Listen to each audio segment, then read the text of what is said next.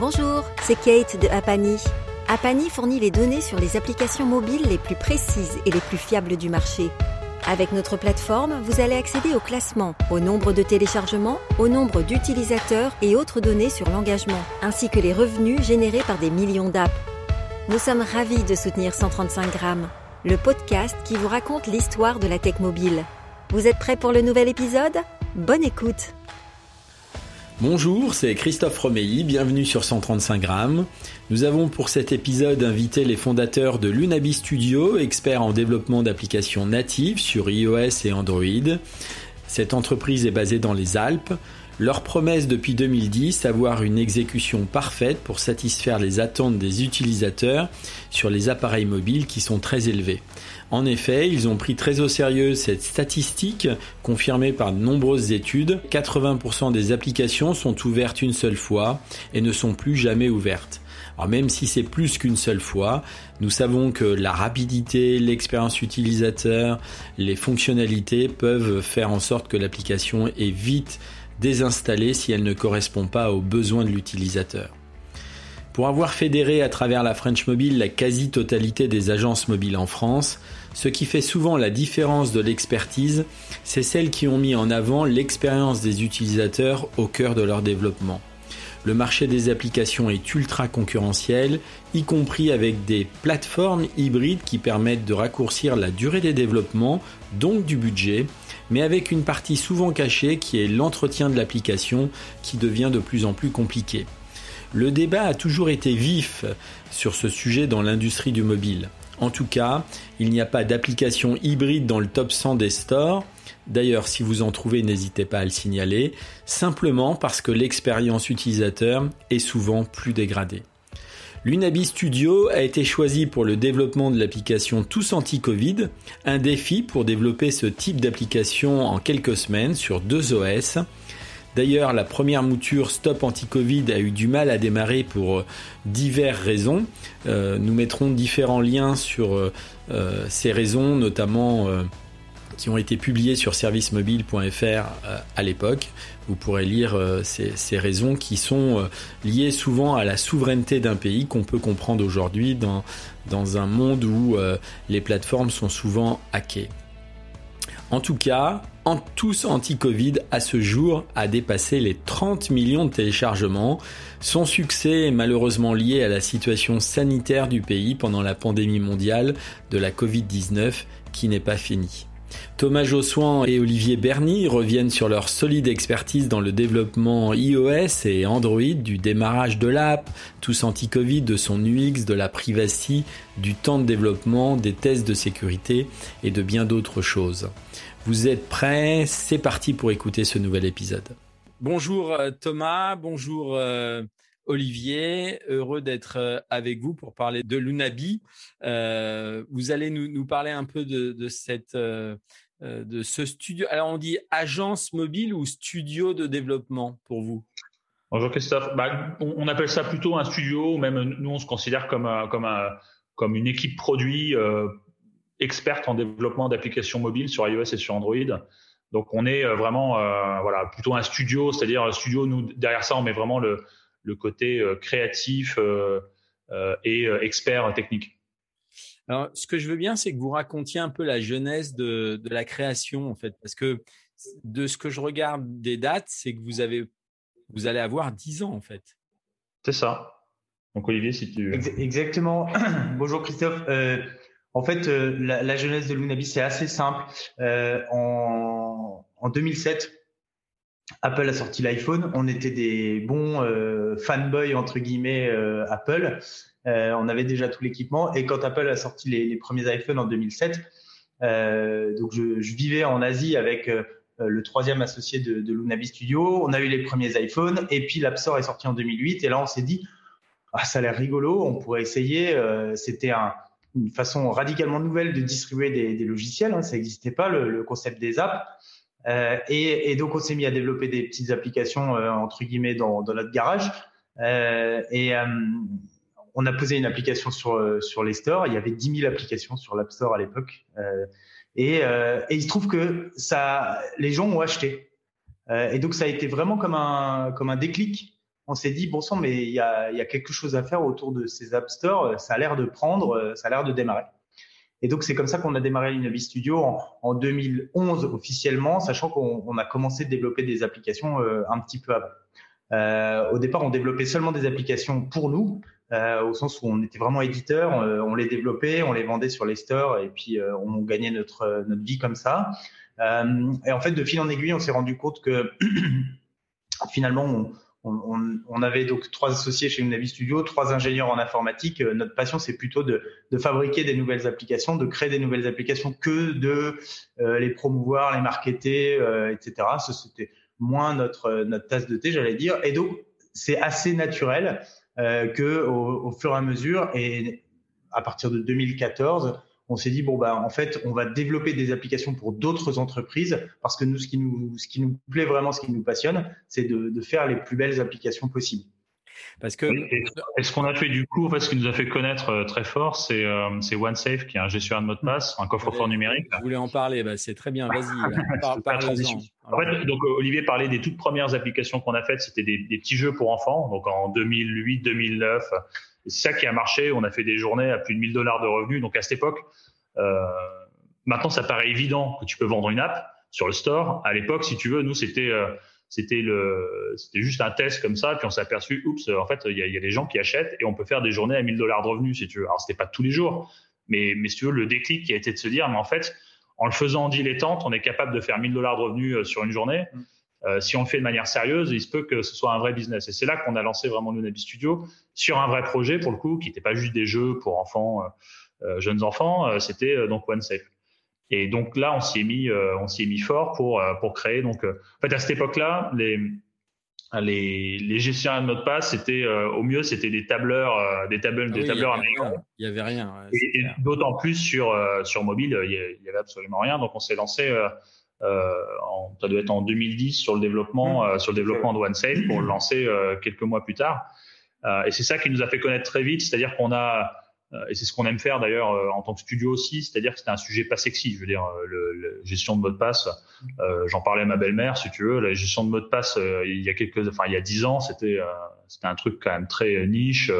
Les gens se demandaient même à quoi ça servait. Et de toute manière, les produits qui existaient, encore une fois, étaient étaient pour des vraiment pour, pour, des gens qui avaient, enfin, qui en avaient vraiment besoin, mais mais il n'y avait pas l'usage sympa. Et on a essayé de créer un usage, rendre, rendre un peu sympa, agréable à utiliser, si tu veux, quelque chose qui va protéger finalement, enfin qui va augmenter la, la sécurité euh, de tes mots de passe, etc. C'était bien avant, c'était bien avant Dashlan, euh, du coup. Euh. Ouais, c'était fin 2011 que c'est sorti. Effectivement, à l'époque, il y avait déjà One Password un petit peu. Euh, mais sur mobile, ouais. un peu sur mobile, ouais. un peu sur mobile, ouais. Et il n'y avait pas du tout euh, Dashlane. Dashlane, ils sont arrivés plutôt en 2013, je dirais. Et donc vous, vous avez, vous avez fait, je lisais, euh, plus de 2 millions et demi de, de téléchargements. Ouais, de, de téléchargements. Alors sachant que c'est une app payante, c'est ouais, ouais, le, le 2,5 millions de téléchargements.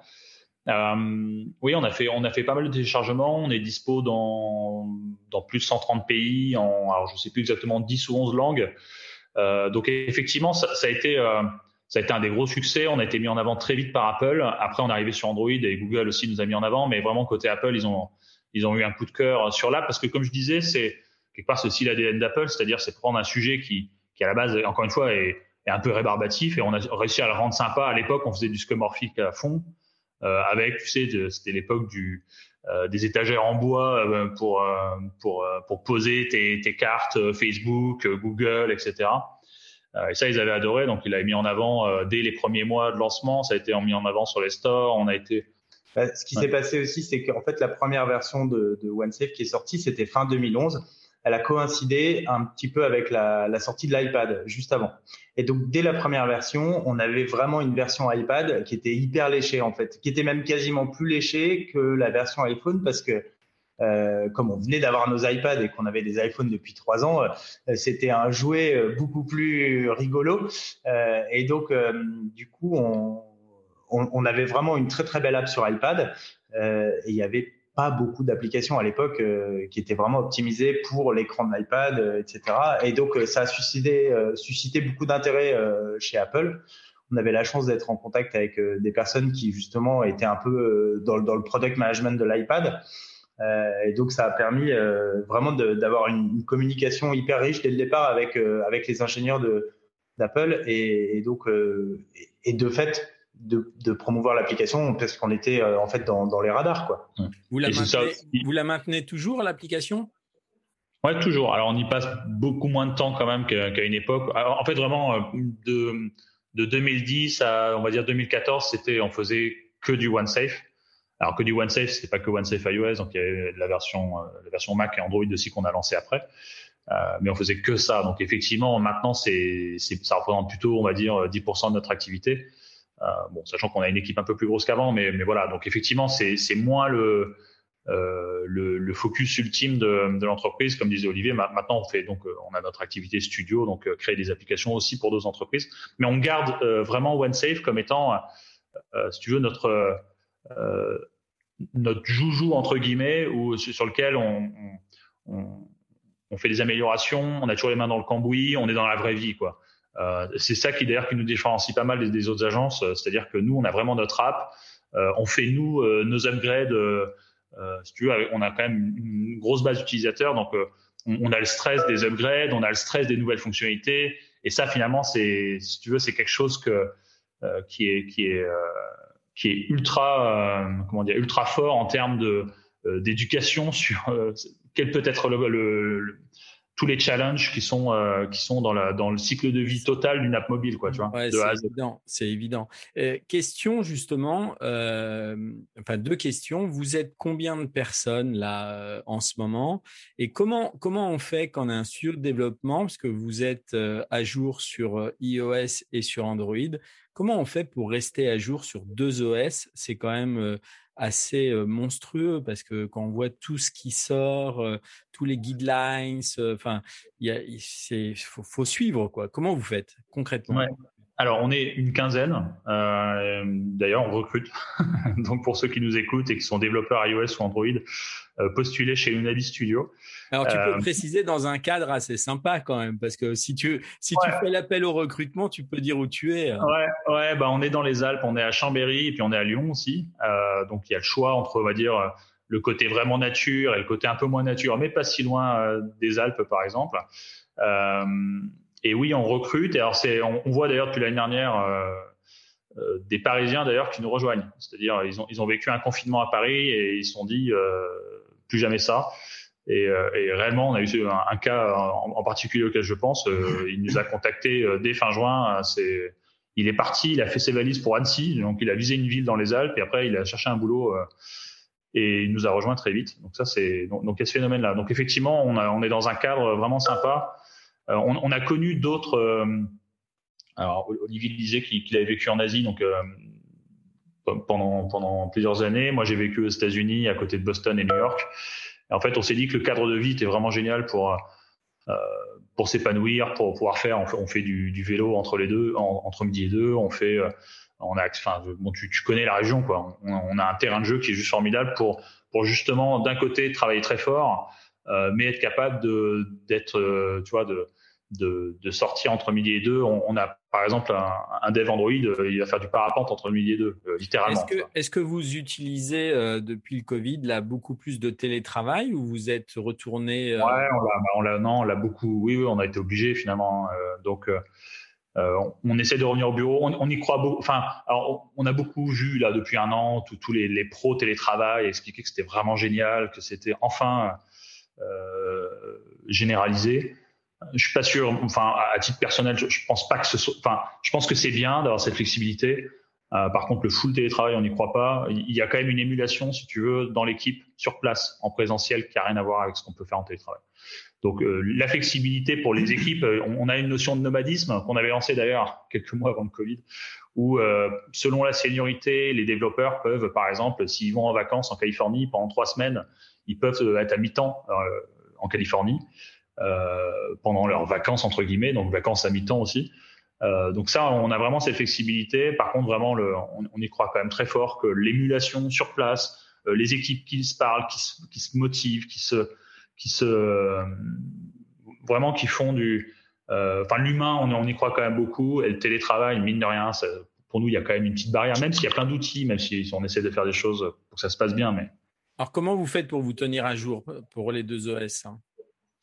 Alors, ce qu'on fait d'habitude, quand il n'y a pas de Covid, euh, on, va à la WDC Apple et à la Google I.O. tous les ans. Euh, donc, quand il n'y a pas de Covid. Là, donc, on a eu les versions, euh, les versions online, enfin online, en tout cas sur Internet euh, de la WDC, notamment avec Google I.O. Euh, mais on est à fond, enfin, on investit beaucoup sur ce sujet. En gros, tous les ans, en mai-juin, et puis évidemment, après, avec les bêtas, euh, l'équipe passe du temps euh, sur ces sujets, c'est-à-dire qu'ils vont, ils vont regarder toutes les sessions, euh, les sessions vidéo de tous les de tous les workshops de la WDC et de Google I.O. ils se mettent vraiment à jour, donc ils ont du temps pour ça. et toute l'année, en fait, on a tous nos vendredis après-midi qui sont dédiés à de la veille. donc ah tous les vendredis après-midi, on coupe les projets et on passe sur des projets internes qui, pour jouer avec, par exemple, depuis quelques temps, on travaille sur SwiftUI. Euh, pour faire la réalité augmentée, euh, jouer avec Compose, donc l'équivalent Android. Euh, voilà, donc on est vraiment, on se force à se mettre à jour parce qu'effectivement, comme tu disais, je pense qu'il y a peu de secteurs dans le monde de la tech, du dev, qui bougent aussi vite. C'est vrai que tous les ans, on se prend une claque. Alors plus ou moins grosse claque, mais c'est vrai que tous les ans, il y a des choses nouvelles qui arrivent. Donc on peut pas rester dans une zone de confort euh, sans, sans, évoluer. Donc la, la, dernière grosse claque, entre guillemets, hein, positive, mais quand même, ça a été le changement de langage hein, enfin, sur les deux plateformes. Donc on, l'a fait très vite. Euh, donc vraiment, on, essaye de, de, de, garder cette culture du, euh, du c'est une techno qui avance très vite. Il faut pas s'encrouter dans des vieilles technos. On le voit d'ailleurs hein, sur certains qui restent sur des. Euh, il y a encore des développeurs Objective-C typiquement. Euh, alors je pense que c'est voilà, il, il faut pas transitionner trop vite quand c'est un, peu encore trop en, bêta, mais évidemment, mais, mais, en tout cas, même quand c'est de la bêta, regarder de près et une fois qu'on sent justement le moment où on se dit c'est bon, on peut basculer, on fait quoi. Est-ce que, est-ce que le fait d'être sur deux OS, vous n'avez pas euh, eu un moment envie d'en choisir qu'un? Parce que vous faites que du natif en fait, hein, donc ça donne quand même une plus-value aux applications qui est, qui, est, qui est, non négligeable. Mais est-ce que de se spécialiser dans une seule plateforme aujourd'hui, c'est c'est pas mieux? Est-ce que c'est, euh, enfin, c'est une question ouverte. Hein, J'ai pas la réponse, mais euh... alors bah, c'est une excellente question et euh, euh, j'ai envie de dire si on pouvait le faire, euh, on le ferait sans doute. Euh, mais enfin, pour donner un exemple, donc euh, à un moment donné, on faisait aussi du Windows mobile. Ça n'a pas duré très longtemps. Euh, mais on, et on a rapidement abandonné parce que ça représentait 0,5% de, de, part de marché ou même pas. Donc euh, euh, clairement, ça, ça servait à rien. Par contre, c'est quand même délicat de dire qu'on fait des apps mobiles euh, et, et, de dire qu'on fait pas du tout d'Android ou pas du tout d'iOS. Euh, parce que bah, les deux les deux OS euh, malheureusement euh, représentent une, une, part de marché significative. après, il y a quand même des il y a quand même des synergies entre les deux. c'est des OS qui sont différents, certes, mais bon, finalement, ce dont on se rend compte, c'est que avec plus ou moins de décalage, on a un peu les mêmes comportements, les mêmes fonctionnalités qui sortent sur les deux plateformes parce que évidemment quand il y a un truc qui marche sur l'une, bah, l'autre s'empresse de, de copier euh, euh, plus ou moins. Euh, et, et, puis il y, a des, il y, a beaucoup de synergies en termes d'usage aussi, la façon dont on utilise une app Android, même si euh, c'est pas exactement pareil et il y a des, des, des patterns de navigation de, euh, qui sont légèrement différents euh, et qu'il faut à tout prix respecter. Hein. Ceci étant, euh, on n'essaye surtout pas de faire des applications iOS sur Android ou des applications Android sur iOS parce que ça, ça marche pas. C'est le meilleur moyen de perdre des utilisateurs. Euh, mais donc, euh, il y a quand même pas mal de synergies et je pense que ça serait ça serait euh, un peu trop restrictif de dire qu'on fait qu'une seule plateforme. C'est important qu'on puisse faire les deux parce que parce que les deux sont représentés. Ça arrive sur certains projets qu'on ait des, projets qui sont iOS first ou Android first. Mais mais c'est important pour nous quand même de, de, garder les deux technos. Et puis ça permet aussi d'avoir en interne une, une compétition euh, saine, je dirais, entre les deux OS. Euh, parce que donc on a clairement euh, on a deux équipes, on a quelques développeurs qui sont un petit peu ambidextres comme on dit et qui savent faire un peu les deux, mais néanmoins chacun a, a, a sa techno de prédilection et et il y a une petite compétition évidemment entre les Android et les iOS. Euh, J'imagine. Qui, qui s'instaure et, et, et, voilà et qui est faite en toute bienveillance. Enfin, je veux dire, c'est ça, hein, ça, ça, marche bien. Mais... On a déjà un positionnement, euh, on va dire, assez tranché sur le natif only. Mine de rien, il y a plein de studios qui font du natif, mais aussi du euh, d'autres techno type Flutter ou React Native. Donc nous, on est vraiment 100% euh, natif. On a une super relation avec Apple et Google, notamment parce qu'on fait que du natif, qu'on suit toutes leurs techno, comme on disait tout à l'heure, sur sur euh, bah, ce qui va arriver sur iOS 15 et sur, sur notre version d'Android. Donc vraiment, on, euh, on, on, pense que c'est important euh, de faire nous d'être vraiment des experts mobiles, enfin app mobile. Euh, mais c'est trop radical de, de, de choisir que Android ou iOS. Pour nos clients, si tu veux, quand, quand ils nous contactent, ils veulent quand même une, une, une solution. C'est assez rare le coup du iOS first ou Android first. D'ailleurs, en général, c'est first, c'est pas only. Euh, donc, ce serait compliqué pour nos clients de se dire ah bah il faut trouver un autre studio pour l'autre plateforme, etc. Donc en tout cas notre positionnement c'est on fait que des apps mobiles, on fait pas de web, on fait pas de back-end, on fait pas d'autres techno, on fait que des apps mobiles natives pur jus. Vous avez créé des outils en interne pour euh, être plus performants, ouais. Ouais, plein. Bah, bah en fait, euh, donc, on a créé des librairies à nous. Euh, d'ailleurs, je pense qu'on va en open sourcer certaines dans les mois dans les mois à venir. Mais on a créé des outils, oui, pour si tu veux, pour pour être plus rapide, pour aussi avoir une cohérence, si tu veux, de pour les mises à jour, les nouvelles versions, typiquement passage à iOS 14 à iOS 15 plutôt de, de, passer beaucoup de temps à le mettre à jour sur toutes nos apps qui sont entre guillemets dans la nature sur, sur les stores, bah, ça permet de mettre à jour juste nos libs pas, pas, uniquement, mais en tout cas, si on, en mettant un jour nos libres, on fait déjà un gros travail euh, qui, qui, nous permet d'aller plus vite. Et aussi, on, on, a des on a des libres qui vont euh, améliorer, euh, par exemple côté iOS, qui vont améliorer UIKit, qui vont permettre de d'avoir des composants à nous qu'on maîtrise 100%, qu'on peut mettre à jour à, notre guise. Quoi. on essaie d'être assez peu dépendant. Alors, évidemment, il y a tout, les librairies classiques open source que tout le monde utilise, qu'on utilise aussi.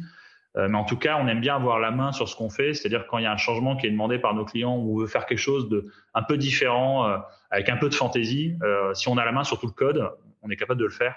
Ce qui n'est pas le cas quand tu dépends entièrement d'autres libres ou, ou du framework iOS ou Android. Quoi. Puisque vous avez suivi tout le développement des deux plateformes depuis le départ, comment vous trouvez, vous, en tant qu'utilisateur, l'évolution de ces deux OS vous diriez que c'est devenu euh, un peu complexe, un peu trop complexe.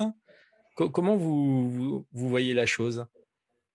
Est-ce que c'est devenu trop complexe? J'en sais rien. Euh, euh, la vérité, moi, ce que je pense, c'est que ça reste quand même beaucoup plus simple que ce qu'on a fait sur les ordinateurs personnels.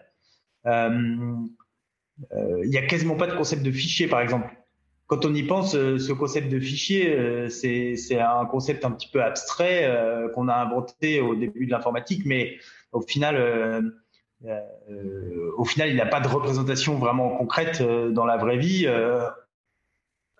Au contraire d'une photo, d'une musique, de choses qui sont beaucoup plus, même si ça reste pas tangible, c'est des choses qui sont quand même, on, on, sent beaucoup plus de quoi il s'agit. donc pour moi, il y a, ça reste quand même assez simple. Après, oui, ça se complexifie de fait parce que, en fait, aujourd'hui, avec un smartphone, euh, euh, ben, on peut faire euh, beaucoup plus de choses que ce qu'on pouvait faire il y a quelques années avec un ordinateur. Euh, on peut faire beaucoup plus de choses parce que euh, aujourd'hui, bah, les iPhones sont hyper puissants. Enfin, j'ai aucune idée du ratio entre mon premier Atari et mon iPhone en termes de puissance mais il y a un facteur avec euh, plusieurs zéros, c'est très clair. Euh, et en plus de ça, euh, les téléphones sont bardés de capteurs, de, de, plein de trucs. On, on sait la géolocalisation de l'utilisateur, on sait, enfin, on, apprend plein de trucs sur l'utilisateur. Et donc, pour mettre à profit toutes ces informations que le smartphone est capable de capter, bah forcément, il faut avoir du logiciel qui fait, enfin, on, met en place du logiciel qui fait beaucoup de choses. Euh, Néanmoins, l'écran est petit. Euh, il faut écrire gros dessus parce que on, a, on interagit avec notre smartphone avec des gros doigts et pas avec un petit pointeur de souris. Euh, donc, euh, du coup, on est forcé quand même de garder une certaine simplicité euh, des systèmes. Et, euh, pour l'instant, moi, je, dirais que Apple et Google en, tête de pont ont quand même pas trop mal fait le job, ça reste quand même relativement simple et on essaye nous d'amener notre brique, de faire notre part aussi dans ce cadre-là et de faire des applications qui soient les, les plus simples possibles quoi. Moi, je, je, trouve il y a juste un bémol. Je trouve c'est c'est ce qu'ils sont en train de faire sur iPadOS. Euh, je trouve qu'ils sont en train de rajouter une dose de complexité sur les gestures, euh, passer en mode euh, ah. split screen, etc. Moi, enfin, pourtant, je suis quand même très open aux nouveautés tech. sur mon iPad, vraiment, il y a un moment où, où j'essayais de faire des gestures dans tous les sens pour avoir ce que je voulais, et puis je trouvais pas. Donc là, ils ont un peu amélioré, j'ai l'impression, dans la nouvelle version d'iPadOS 15. Là. Et je trouve qu'à un moment, euh, essayer justement de se rapprocher d'un, de rapprocher l'iPad d'un Mac, euh, mais toujours rester à mi-chemin, euh, avoir des fichiers, mais pas vraiment. Là, pour le coup, je trouve qu'ils sont en train de, autant sur iPhone, je pense qu'ils sont restés euh, simples, parce qu'effectivement, le form factor, de toute manière, ça va être compliqué de d'avoir une notion de fichier, parce que ça reste quand même un petit téléphone, enfin un petit écran, je veux dire. Euh, mais voilà, sur l'iPad, moi, je suis pas convaincu par ce qu'ils sont en train de faire. Je pense qu'ils sont en train de se chercher sur le sujet. Euh, ils, font un peu machine arrière d'ailleurs sur les gestures. Maintenant, tu as des boutons. Donc sur iPad OS 15, il me semble qu'ils ont rajouté un peu des boutons pour expliciter une gesture. Parce qu'effectivement, je pense que euh, je pense que l'utilisation, euh, on va dire simple de l'iPad, tout le monde peut toujours le faire. Par contre, dès lors que tu veux être en mode productivité, euh, ils ont essayé de mettre des choses qui étaient un peu cachées. Et je suis pas sûr que cacher des gestures de partout, sur tous les coins, sur tous les un peu de enfin tous les bords, etc. Je, voilà. Moi, je suis pas convaincu par iPadOS. J'ai essayé, d'ailleurs, je me suis acheté le Magic euh, Keyboard à 400 euros là, euh, avec le trackpad, en me disant ça va peut-être remplacer mon Mac, mais non, je, je dois pas être la cible. Déjà, un, je pense que je suis pas la cible. Euh, moi, je fais du multifenêtrage en permanence. Je switch super vite de voilà. niveau productivité, j'ai pas du tout trouvé mon compte. Et comme comme je te dis, j'ai vraiment un doute sur sur ce mi-chemin entre euh, entre un OS mobile et un et un macOS quoi. Ouais, je suis assez d'accord avec toi. Ils cherchent. Après, je sais, je pense qu'ils veulent aller vers quelque chose de, de commun. Euh, ils y arriveront parce que c'est dans leur projet depuis des années. Euh, donc, à un moment donné, il y aura une fusion, c'est sûr. Euh, après, comment elle sera, elle sera opérée ouais, je pense qu'ils cherchent. Ouais. J'en ai aucune, j'en ai aucune idée. Super. Euh, autre question concernant les, les iOS et, et, Android aussi. Aujourd'hui, il y a un grand débat depuis quelques mois là sur la privacy. D'ailleurs, sur les deux plateformes, les deux les deux géants ont pris des positions assez arrêtées. Euh, comment vous, vous voyez les choses euh, en tant que studio de développement? Est-ce que vous n'êtes pas entre, entre, deux, entre deux chaises? C'est-à-dire que vous avez vos clients bah, qui ont des impératifs et puis bah, il faut répondre à ces impératifs et puis il faut leur expliquer. Et, euh, et puis vous êtes du côté OS, vous suivez tout ce que font les OS et au final vous vous dites bah si c'est pas trop mal quand même ce qui est décidé, mais, euh, mais ça pose certains problèmes on, est à fond privacy, si tu veux, depuis, euh, depuis longtemps.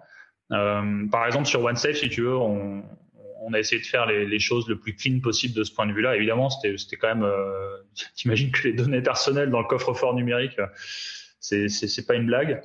Euh, donc nous, ça nous a... crypté à l'époque. C'était vous. Ouais, ouais, c'était on, on a été parmi les premiers à, à, à, travailler sur la crypto euh, sur, sur, iOS. Euh, et c'était beaucoup plus compliqué à l'époque que maintenant, parce que à l'époque, enfin, tu vois, ça, ça demande un peu de CPU, euh, euh, un peu beaucoup d'ailleurs, enfin, en tout cas par rapport à ce que ce que savait faire un, un iPhone à l'époque. Donc oui, on s'est crypté en AWS 256. Après, donc l'expert pourrait en dire beaucoup plus. on a en fait, on a travaillé avec un hacker white hat qui avait qui a pu qui avait installé la toute première version de OneSafe pour pour renforcer la sécurité de de l'application. Euh, puisque donc c'était vraiment dans les dans les tout premiers jours. Euh, il nous envoie un email euh, au support et je me rappelle très bien, on était à l'époque c'était moi qui faisais le support directement et, et, la personne nous dit j'ai hacké votre application en 30 minutes. Je lui dis ah bon comment ça? Et je lui dis non mais vous êtes merci merci de votre email vous êtes gentil mais on sait on sait ce qu'on fait on travaillait dans la banque avant et puis euh, la personne insiste en disant euh, non non mais je vous garantis j'ai fait comme ça comme ça. Alors du coup j'ai passé la balle à, euh, à une personne beaucoup plus technique, au, au développeur, euh, qui me rappelle 15 minutes plus tard en disant bon bah oui effectivement donc euh, il a il a hacké l'application en 30 minutes donc on va faire quelque chose. Et du coup on a travaillé avec lui c'était hyper enrichissant euh, pour euh, pour vraiment sécuriser le truc euh, de manière de manière impeccable quoi vraiment dans les règles de l'art de en fait est-ce que c'est pas la meilleure façon de faire en fait? Si clairement bah, c'est d'ailleurs c'est d'ailleurs ce qu'on a fait avec tous anti-Covid. Ouais, c'est les bug bounty qu'on fait qu'on fait depuis le lancement, enfin lancement d'ailleurs avant le lancement de, de, Stop Covid initialement. C'est on a des bug bounty en permanence pour justement relever des bugs. Euh, après, c'est toujours des bugs assez euh, avancés. Donc, ce que disait euh, Olivier sur OneSafe, c'était pas le bug, si tu veux, béant, la faille béante. C'était évidemment, c'est les gars, c'est leur métier, et ils ah arrivent à trouver des failles un peu, un peu sioux, mais, mais oui, c'est top, c'est top. Donc la privacy, la privacy, ça vous choque pas en fait ce qui est Non, au contraire. En fait, c'est moi je trouve ça génial ce qu'ils font. Je pense qu'il faut qu'ils poussent encore. Euh, ça permet de, de, de, bouger un peu le statu quo sur le sujet où c'était quand même euh, vraiment la fête euh, il, y a, il, y a, il y a encore quelques années, un peu moins la fête depuis, depuis un an ou deux et encore moins. Et je pense qu'il va falloir continuer. Je pense que la transparence, en tout cas la transparence, si tu veux, je trouve la démarche de transparence est, super. C'est-à-dire que, OK, tu peux avoir besoin de la data de l'utilisateur, il faut lui expliquer pourquoi. Et il faut arrêter d'avoir ce côté complètement open bar sur le sujet. Euh, si tu arrives à expliquer pourquoi tu utilises la data, quelle est la valeur pour l'utilisateur, euh, je pense que c'est gagné. Si tu n'y arrives pas, c'est que tu as un problème, il faut que tu réfléchisses à ce que tu es en train de faire. Euh, c'est comme dans la vraie vie quelque part. Donc, donc, donc c'était un peu. Nous, on trouve ça top parce que finalement, on, en parlait déjà à nos clients depuis quelques temps. à chaque fois, on en parle à nos clients. mais là, maintenant, si tu veux, vu que Apple et Google s'y mettent, et euh, notamment bah, sur l'App Store, tu sais, tu as maintenant la privacy note, etc. Maintenant, c'est exposé, c'est euh, de, de, façon transparente et publique euh, aux, utilisateurs avant de télécharger l'appli, ils peuvent regarder. je pense que c'est vraiment un moyen d'évangéliser, de, nous aider à évangéliser en tout cas la privacy. C'est-à-dire de, de, dire à nos clients, mais regardez, mais même Apple et Google s'y mettent, regardez, sur le store, ça se voit. Donc, faut faire gaffe, faut réfléchir à, à, à, ne pas prendre. On avait des prospects à une époque qui étaient tu, tu, te demandais pourquoi. Donc, on n'avait pas travaillé avec eux en l'occurrence, c'était que des prospects et qui étaient euh, de toute manière. Enfin, on, a, on avait des discours, c'est euh, il faut qu'on ait de la data sur nos utilisateurs. Pourquoi vous faites une app euh, ou pourquoi, pourquoi vous voulez faire telle feature? Bah, c'est pour avoir de la data. Euh, non, non, ça marche pas comme ça. Enfin, je, enfin, euh, je veux dire, tu peux pas. et, et d'ailleurs, en général, ça marche pas. Alors après, on a, on a certains, je vais pas les nommer, mais on a certains qui ont réussi à faire ça. Euh, mais, mais, mais, le voir comme ça, c'est pas bon, c'est pas vertueux, quoi. Donc, euh, donc nous, on trouve ça super. Bah pour, pour généraliser un peu, tu disais tout à l'heure, est-ce qu'on n'est pas entre le marteau et l'enclume, un peu entre Apple et Google et nos clients? Et c'est vrai que euh, ce qu'on explique à tous nos clients, et de façon euh, très claire, et on leur dit exactement comme je te le dis là, c'est que euh, nous, on se bat pas, et enfin, on se bat pas pour nos clients. On se bat pour leurs utilisateurs, pour les utilisateurs finaux. Et donc, à partir du moment où ça, c'est ta valeur de base, c'est le truc fondamental, euh, bah, du coup, tout le reste en découle euh, très facilement. Et donc, évidemment, plus de privacy pour les utilisateurs, c'est mieux pour eux. Et donc, euh, on y va euh, à fond sans, sans vraiment se poser plus de questions que ça. Et, et le, tu vois, un exemple parfait, c'est le sign-in with Apple. Donc, on l'a vendu à nos clients parce que nous, on trouve ça génial. Le sign-in with Apple, tu vois, as, mm. tu, tu donnes pas ton, tu peux donner un alias email, etc. Enfin, tu, tu maîtrises ce que tu fais, quoi. Et tu as certains de nos clients qui nous ont dit au début, ouais, mais bon, donc du coup, j'aurais pas la vraie adresse email de la personne, etc. Mais on leur a juste dit, mais, mais ils, vont, ils vont couper. Enfin, si, tu leur envoies du, contenu qui les intéresse pas sur l'adresse email, euh, l'alias, ils vont couper, mais, quelque part, est-ce que tu as envie de continuer à, embêter des, des, utilisateurs avec du contenu qu'ils aiment pas? Non, c'est pas besoin de les forcer. S'ils si, en veulent pas, ils en veulent pas. Mais des euh, fois, tu as, des, fois, as des applications qui te forcent, euh, qui te forcent à, faire certaines choses. Je vais en parler d'une d'ailleurs parce que je pense que vous avez travaillé dessus. Et euh, bon, après, c'est anecdotique parce que c'est une super application. Moi, je l'utilise depuis, depuis le tout départ et c'est vraiment un outil familial en plus parce qu'on l'utilise en famille. C'est Zenly. Et euh, moi, il y a un truc qui m'horripile chez Zenly, c'est qu'il me demande euh, si, par exemple, avec les nouvelles mesures d'Apple, euh, si l'app est toujours active et il faut que ça soit toujours, toujours, toujours sans quoi ça marche pas. Et il te, il t'envoie un panneau et, euh, et c'est, c'est pénible. Euh, euh voilà. Bon, mais ceci dit, bon, c'est pas très grave parce que voilà, on, on, on, sait utiliser l'application et au final, on sait que voilà, c'est au niveau de la famille et donc il y a pas, il y a pas de souci. Mais, mais je pense que si c'était pas le cas, par exemple, bah, ça fait longtemps que je l'aurais désinstallé parce que euh, je trouve qu'il force le truc et que c'est, comme vous l'avez dit, c'est à l'utilisateur de dire ce qui lui convient et ce qu'il a envie de faire. Et donc l'application doit être assez ouverte sur ce, sur ce, sur ce champ d'action en fait. Euh, dire je donne mon email, je donne pas mon email. Je pense que vous êtes comme moi quand vous téléchargez une app, des fois on la donne, des fois on la donne pas. Et, moi ça, je trouve ça très bien. C'est effectivement c'est l'utilisateur qui choisit, comme dans la vraie vie, on choisit euh, ce qu'on ce qu'on doit faire. Mmh, exactement. Alors moi je, suis d'accord avec toi. Après donc euh, effectivement tu as, aussi parfois des contraintes plus techniques, c'est-à-dire oui voilà c'est ça. c'est le cas de Zenly, hein, c'est le cas de ouais donc donc je pense que, alors je ne vais pas te parler des accords Toltec euh, tout de suite, mais on essaie de faire de notre mieux, quoi. C'est-à-dire que tu as des contraintes, euh, comme, euh, comme, enfin, on, parlera probablement tous anti-Covid après. Tu as, un cadre, tu as des contraintes et tu fais au mieux dans ce cadre. Alors, tu peux essayer de pousser un peu le cadre, des fois, pour euh, mais effectivement, parfois, il y a des contraintes fortes qui font que tu es obligé de, de faire certains compromis. Mais du moment que tu fais de ton mieux, bon, a priori, ce sera, voilà, tu auras fait le job, quoi. Ouais, ouais, absolument. Bon, on va parler euh, de, de, tous anti-Covid, même de stop Covid. Euh, alors, c'est un truc de dingue parce que c'est vrai que le Covid a touché le, monde entier. Euh, voilà, personne n'était organisé, aucun État n'était organisé au final pour pour mmh. euh, faire ce genre d'application et bien d'autres applications. Parce qu'il y a eu des tas d'applications qui ont été lancées dans des tas de pays toi, Olivier, tu as parlé dans une interview de, de ce qui était fait à Singapour, mais à Taïwan, ils ont fait des choses. En Chine, ils ont fait des choses. Voilà. pour, pour parler un peu du début, c'est ce qui peut être intéressant, c'est comment vous avez fait pour, pour que l'UNABI dans les Alpes puisse, puisse être. alors, j'ai vu ce que tu as dit, Olivier, mais j'aimerais que tu, que tu le répètes et peut-être d'être un peu plus précis Comment on fait pour, euh, pour arriver à toucher les, les gens qui travaillent euh, bah, euh, au niveau numérique, au niveau de l'État français quoi? Ouais, bah, je peux faire le tout début, après je te laisserai, je laisserai continuer. Mais, mais, le tout début, c'était on était assis dans notre canapé comme plein de Français à regarder le discours qui dit écoutez, pandémie, vous allez rester chez vous. Et là, vraiment, avec Olivier, c'était, je, je, me rappelle, c'était un week-end en particulier où on s'est parlé on se parle beaucoup avec Olivier, mais là en particulier sur ce sujet en disant on fait des apps mobiles, euh, on a une expertise sur le sujet, qu'est-ce qu'on peut faire euh, Pour nous, c'était évident qu'il fallait qu'on fasse quelque chose. Euh, on pouvait pas rester les bras croisés et attendre que ça passe. on disait qu'il fallait qu'il y ait une réponse numérique, si tu veux, à la pandémie, et on n'était pas forcément encore très clair sur ce qu'on pouvait faire. Euh, le Bluetooth, en l'occurrence, c'est un truc qu'on maîtrise pas mal. On a, on a, déjà fait des apps. On avait fait une app qui est plus sur le store maintenant parce que euh, iOS et macOS nous ont mis un peu des bâtons dans les roues sur le sujet. L'idée de l'app, c'était euh, euh, ton iPhone, c'était ta clé pour ouvrir ton Mac automatiquement. Donc, et avec la proximité, t'arrivais et bim, ça, ça, ça marche bien. Hein, ça, marche bien.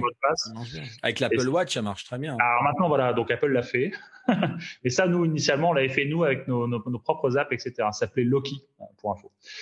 Euh, et on avait beaucoup travaillé sur le Bluetooth, quoi, sur, sur, ce sujet. Parce que pareil, quand tu partais avec ton téléphone, si tu te, étais trop loin de ton Mac, ton Mac se loquait tout seul avec ton mot de passe, enfin avec ton écran de mot de passe. Donc on avait beaucoup travaillé sur le Bluetooth et, déjà on a commencé à cogiter en se disant mais on pourrait probablement faire un truc sur les gens malades pour qu'ils soient voilà. Donc on est parti petit à petit sur le tracing. Euh, et euh, Olivier euh, donc a vécu quelques années à Singapour et donc il suivait, il avait tu as toujours un compte store euh, Singapour, il me semble. Et, donc, on avait accès à l'app qu'ils avaient lancé. On, a eu accès très vite à des informations sur le sujet. En fait, surtout, j'avais un, j'ai un copain qui a participé au développement euh, de cette ah application, euh, donc, euh, qui a été développé par euh, un département innovation en fait du gouvernement singapourien.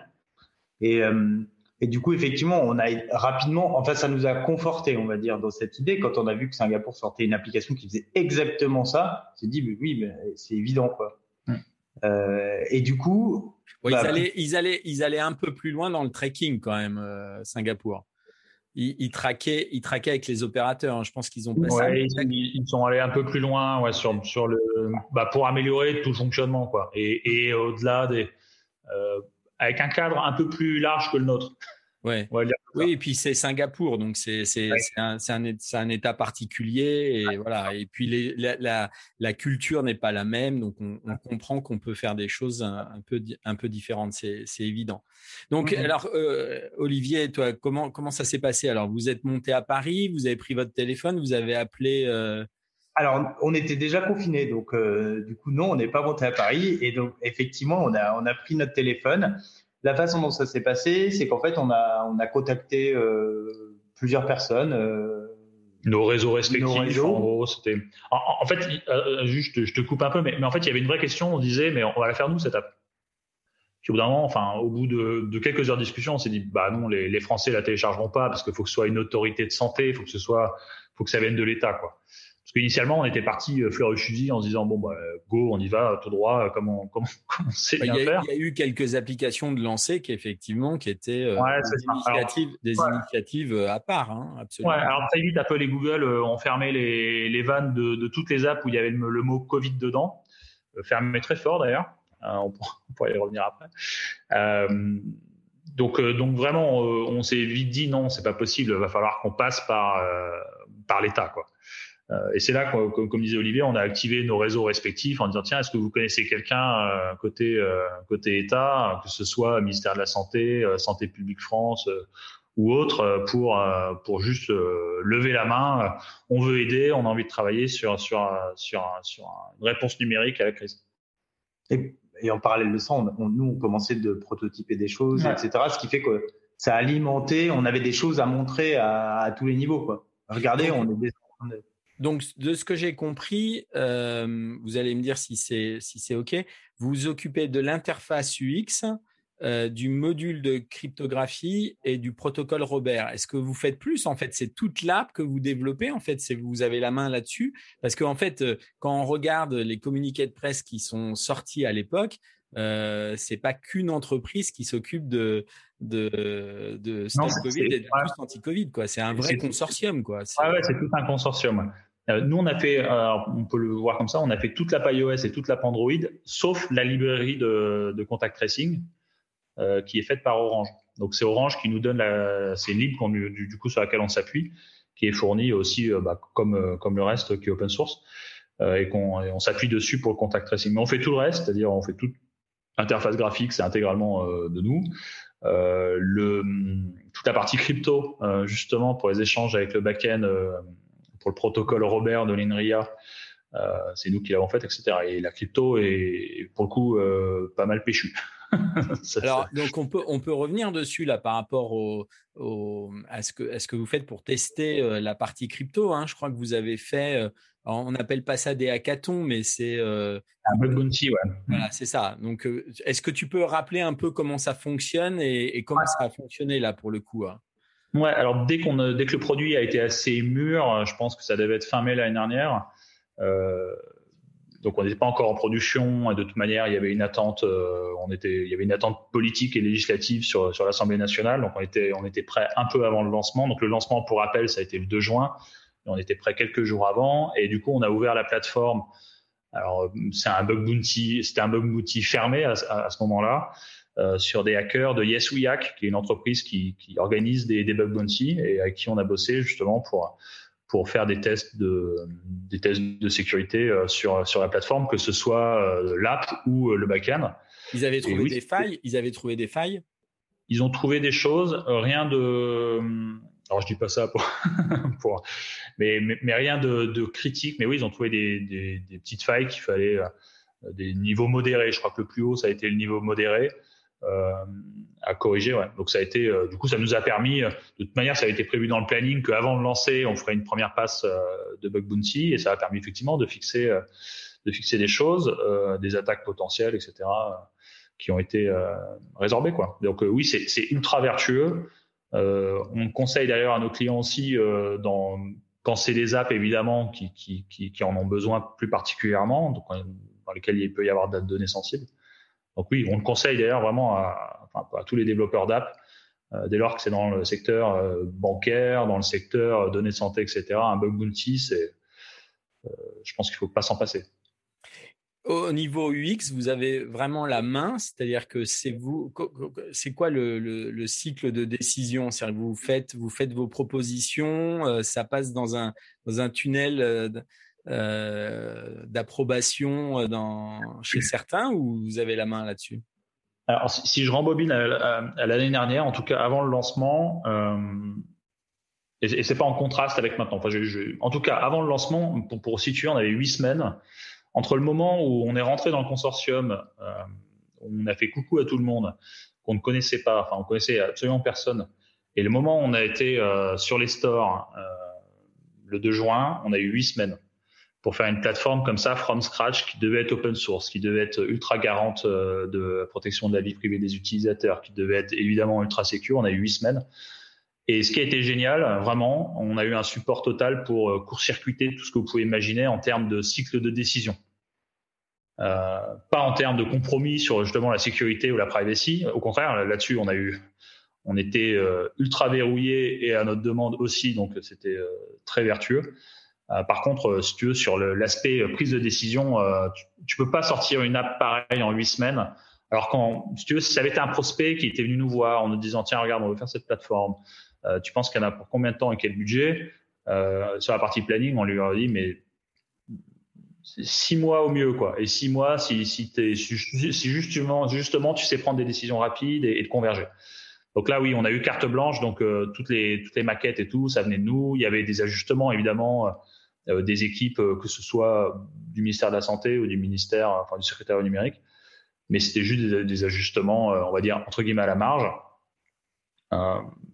donc oui, on avait vraiment carte blanche et on l'a toujours. C'est-à-dire que le but c'est d'avancer, c'est on a des briefs si tu veux sur euh, ce qu'on veut, enfin ce qui, est souhaité.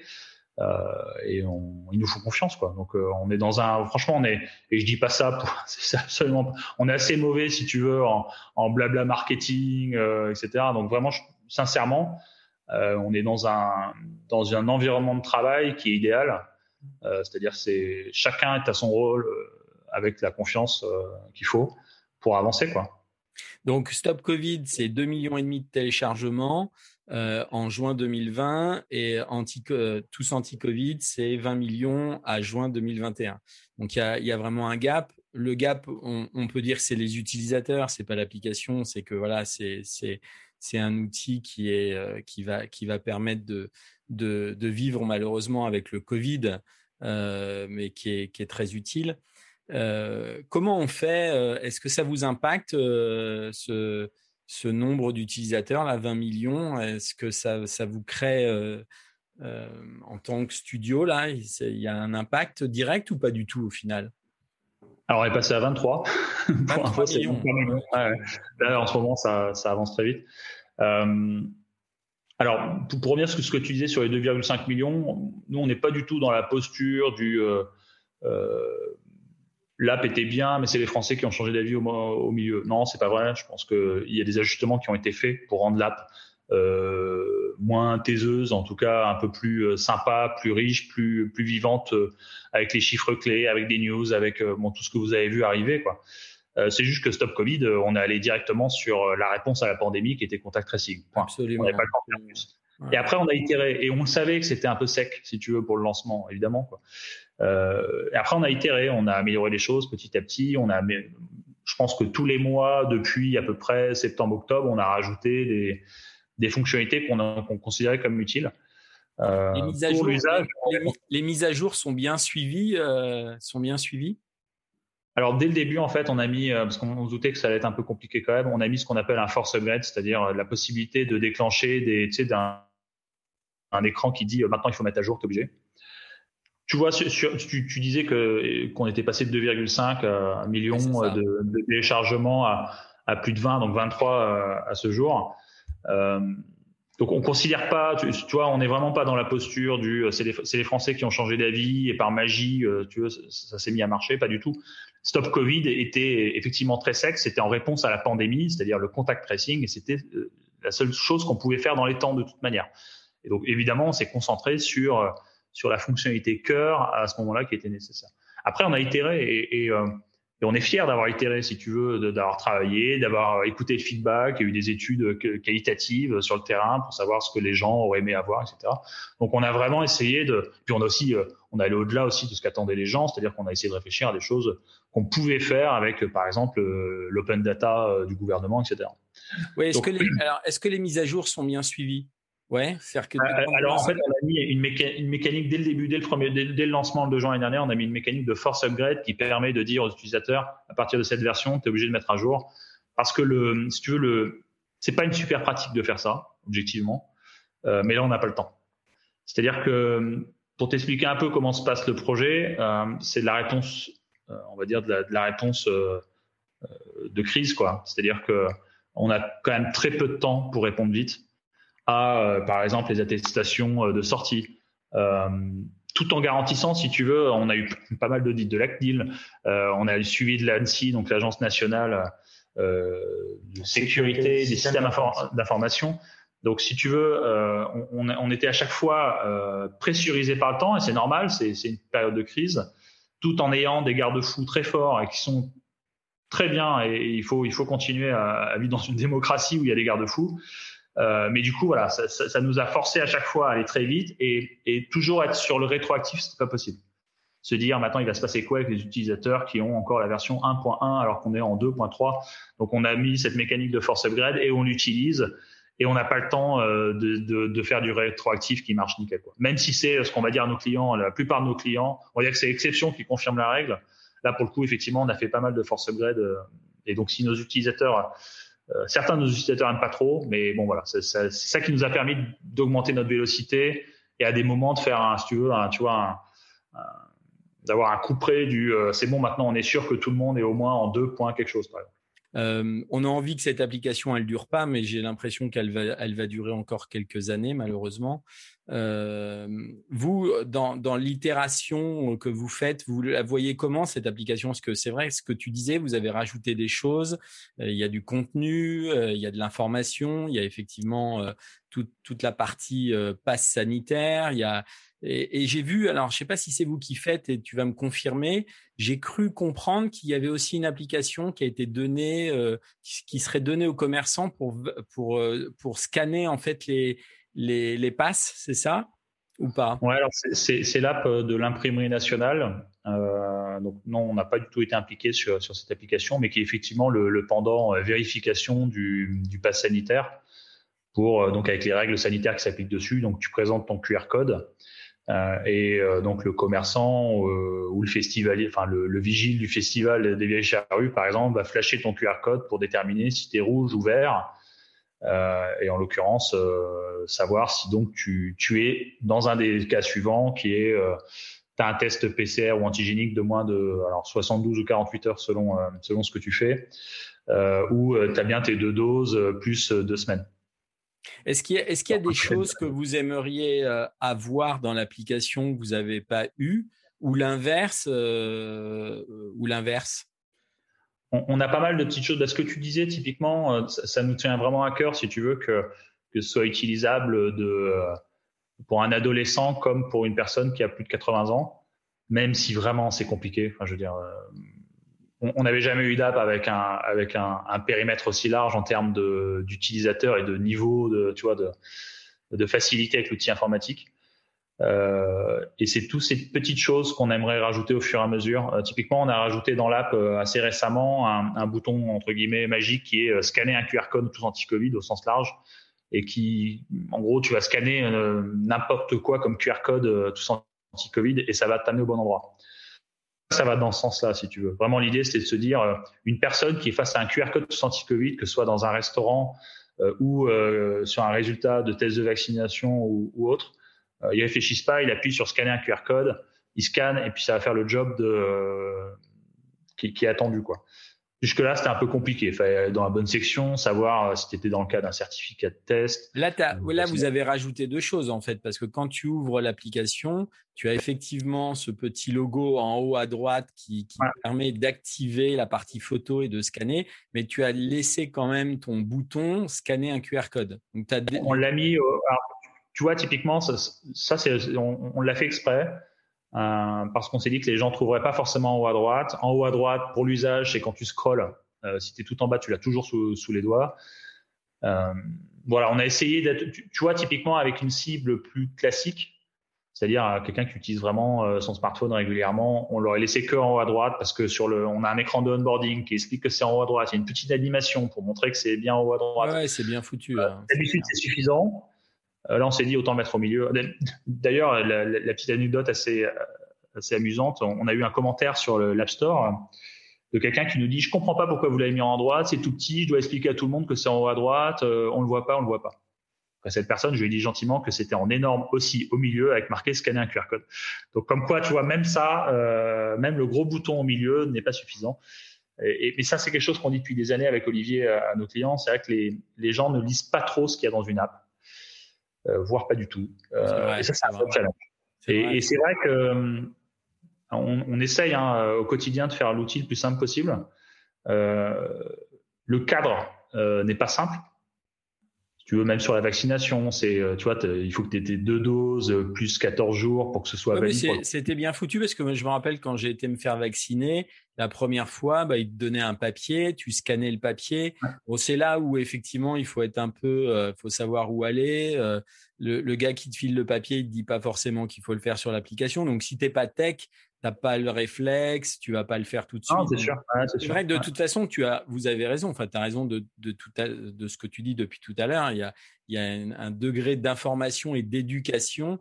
Euh, et je peux en parler parce que depuis 2006, on le fait sur servicemobile.fr, donc euh, et on le fait à des professionnels. Donc, euh, on imagine que voilà, c'est, c'est, il n'y a pas que des pros qui utilisent euh, tous anti-Covid, hein, c'est clair c'est clair.